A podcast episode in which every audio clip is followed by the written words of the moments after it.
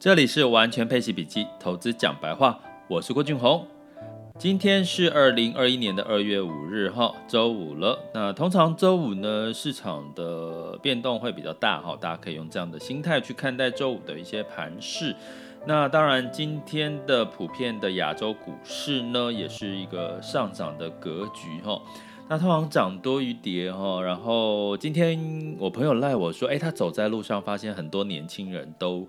在这个打开这个呃这个股市的这个即时行情哈，然后诶我不知道他是担心还是忧虑，但是其实我反而肯定的看待这些事，就是说，诶我不知道之前有没有 podcast 跟有提过这件事，就是说，因为目前整体的这个工资收入哈，你说在疫情的情况下，你要发展出。高薪的一个市场的工作环境，其实真的也不容易了哈，所以可能未来的工作趋势比较会是一种创业的形态，或者是多工，也就是说你可能身兼数职哈，你的收入来源不止一种，那其中一种叫被动收入。那你看我们这么多，尤其以台湾来讲，那么多人在讲投资理财，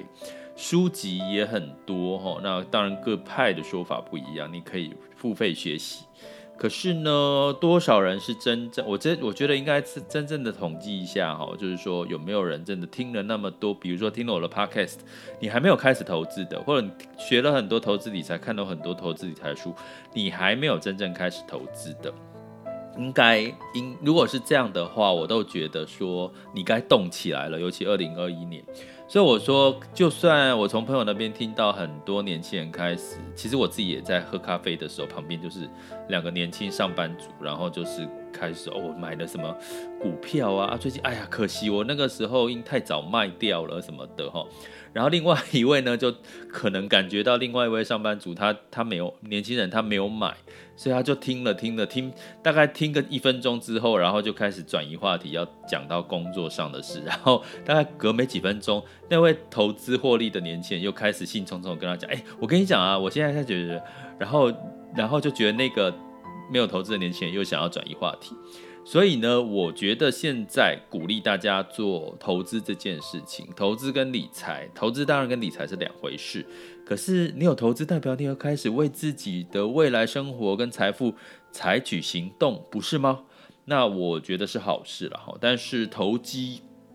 投资你永远要真的不要被投机冲昏了头哈。因为最今天我有跟又跟另外一位朋友聊哦，他就是买了这个比特币。啊，不是比特币啦，他就去投资数位货币。因为我最近也在钻研数位货币，我发现其实正派经营的跟这种私底下来的，真的还蛮多，蛮多的这样子的坑哦。那我不知道我朋友他是不是真的踩到坑了，因为目前还在进行是，因为他他买了一档这个还在刚上市的币别哦，从六块钱，诶，八块钱就涨到六十几块。哇，听起来好吸引人，八十哦，快将将近八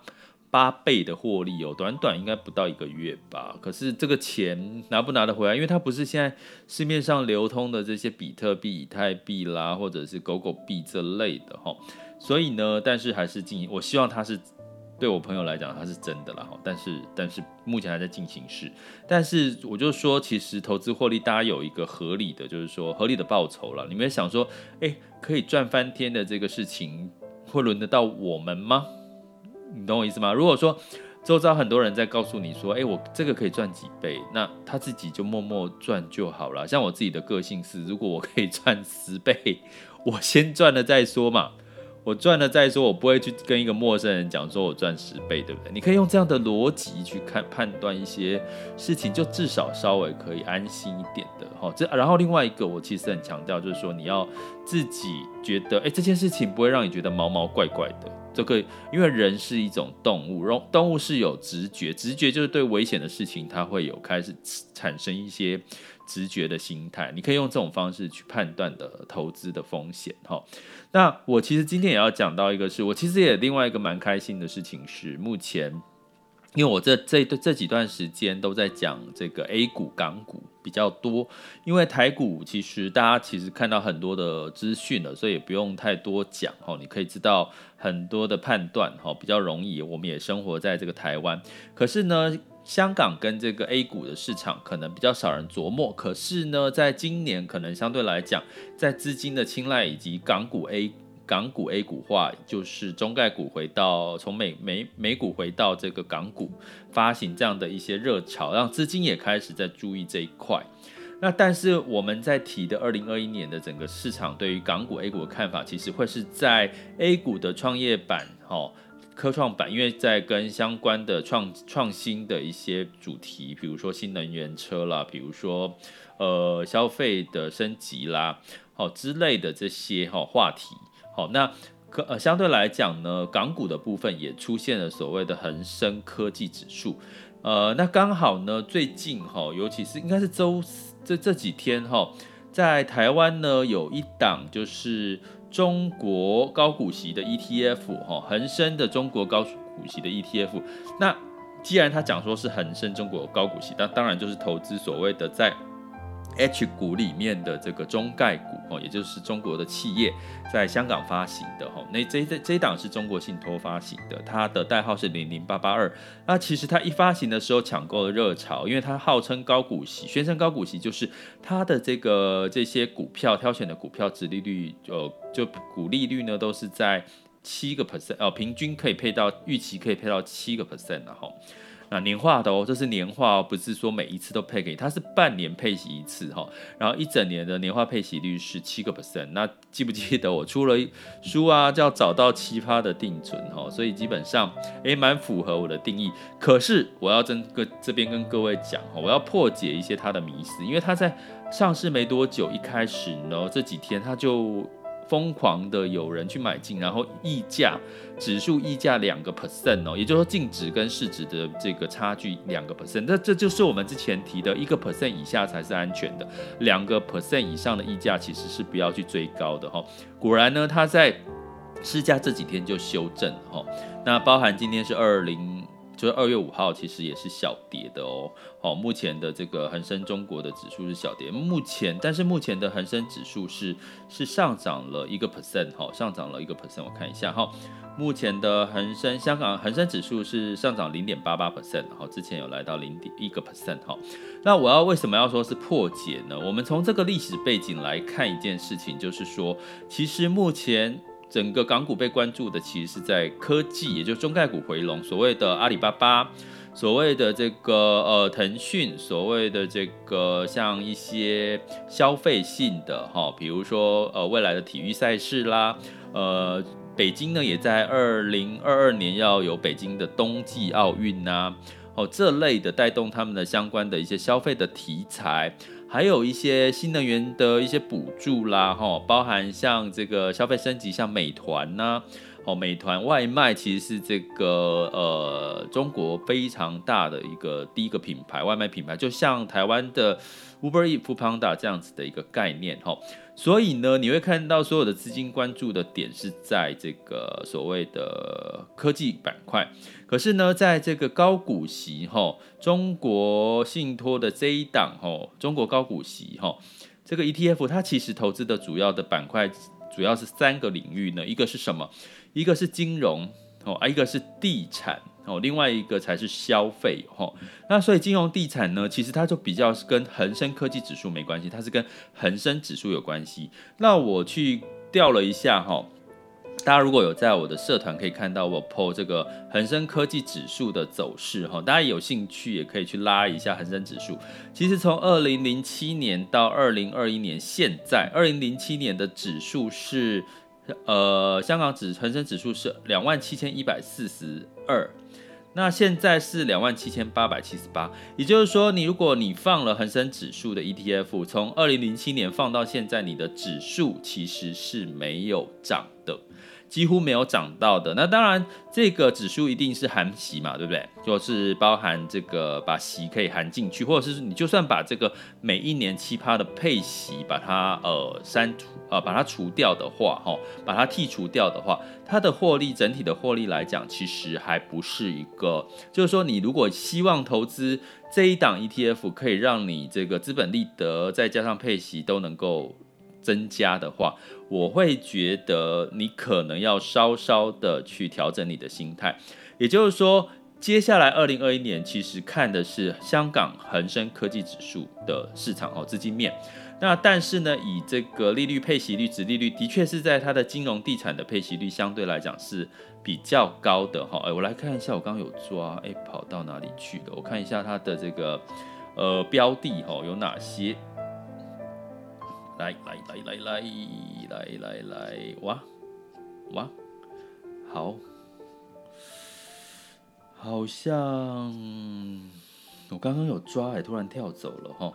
好，但是呢，它的这个。呃，简单来讲，香港恒生指数就是哦，它前五大的成分股是像雅居乐集团、哦信义玻璃、富力地产，还有造纸哈，还有周大福哈，周大福大家可能比较知道，跟金有关系的原物料之类的哈，所以这些题材呢，嗯，坦白讲，在二零二一年在港股。的趋势潮流是都是在看中概股回流跟创业呃科技板，也就是在 A 股里面所谓创业板的这个板块的部分，的哈，所以相对来讲呢，如果你是看的是未来这个资本利得成长空间，那这一档高股息可能不会给你太大的 surprise。但是如果你希望一年有赚七趴的这个报酬，而且它是属于海外的这个股利嘛，所以基本上是海外所得，它不像这个台股呢是需要算入你的股利的收入的哈，要。扣所得税的，所以如果你是觉得七趴满意，但是你不不不想说一定要这个资本利得要有多大的一个上涨的空间，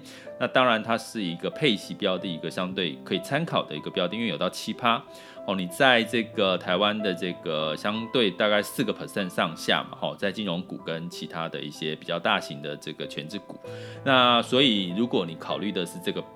配息率的话，我觉得它其实还是不错的一档选择。但是如果你考虑的是它的资本利得的话，我刚刚讲二零零七年放到二零二一年，目前其实指数都没变哦。那你说未来会不会上涨？看好它上不上涨？其实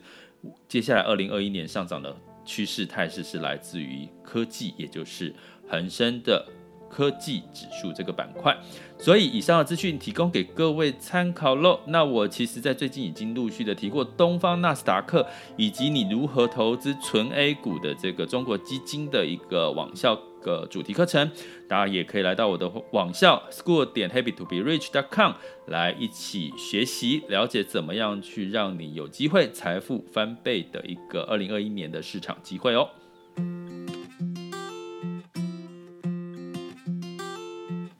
接下来进入到二零二一年二月五日的全球市场盘势轻松聊。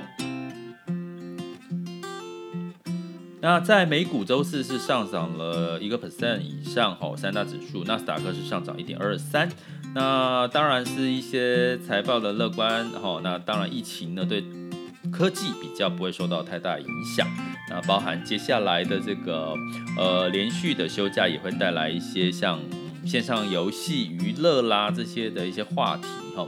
所以呃，包含最重要的，它的失业率是下降的哈，所以请你失业救济金也在减少哈，这是它的这个整体的状况。那欧股的部分，虽然它的整体的经济呃的二二零二零年其实是表现的是比较不如预期哈。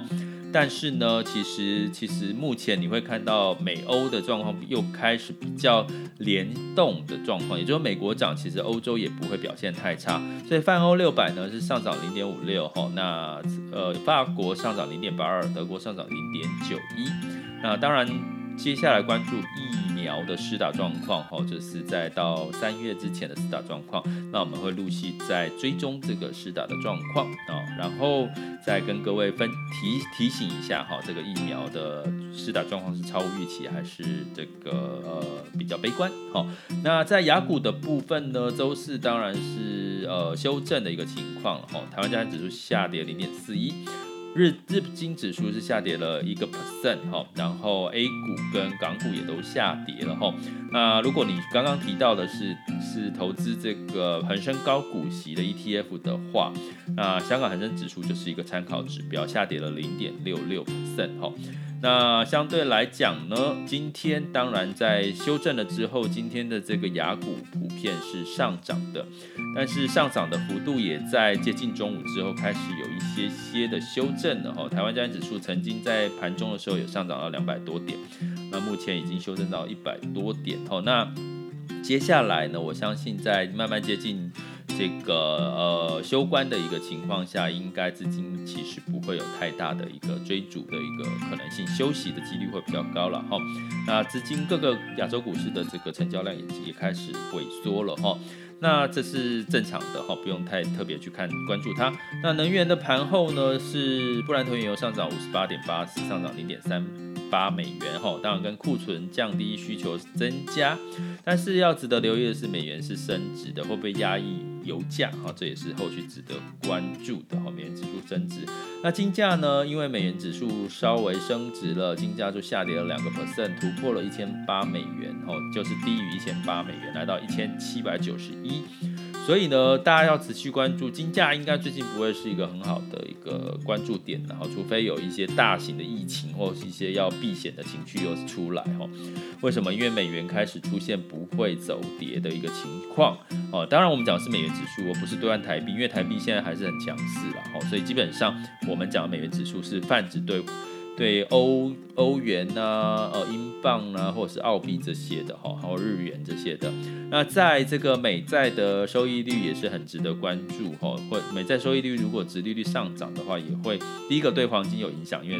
通代表通膨有上升的一个疑虑哈。然后美债殖利率呃如果增加的话，那当然美债的吸引力会增加嘛。那另外一个部分，我有跟各位提过，其实呃金价其实某种程度是被这个数字货币给给。资金给吸引过去了哈，就是不去买黄金，去买数字货币了。那汇市的部分哈，美元指数来到九十一点五四，哎，值得关注最近的美元哈，连续五五个交易日攀升哦。那当然对美元的经济是充满强势的信心呐哈，但新市场的货币也值得关注是目前。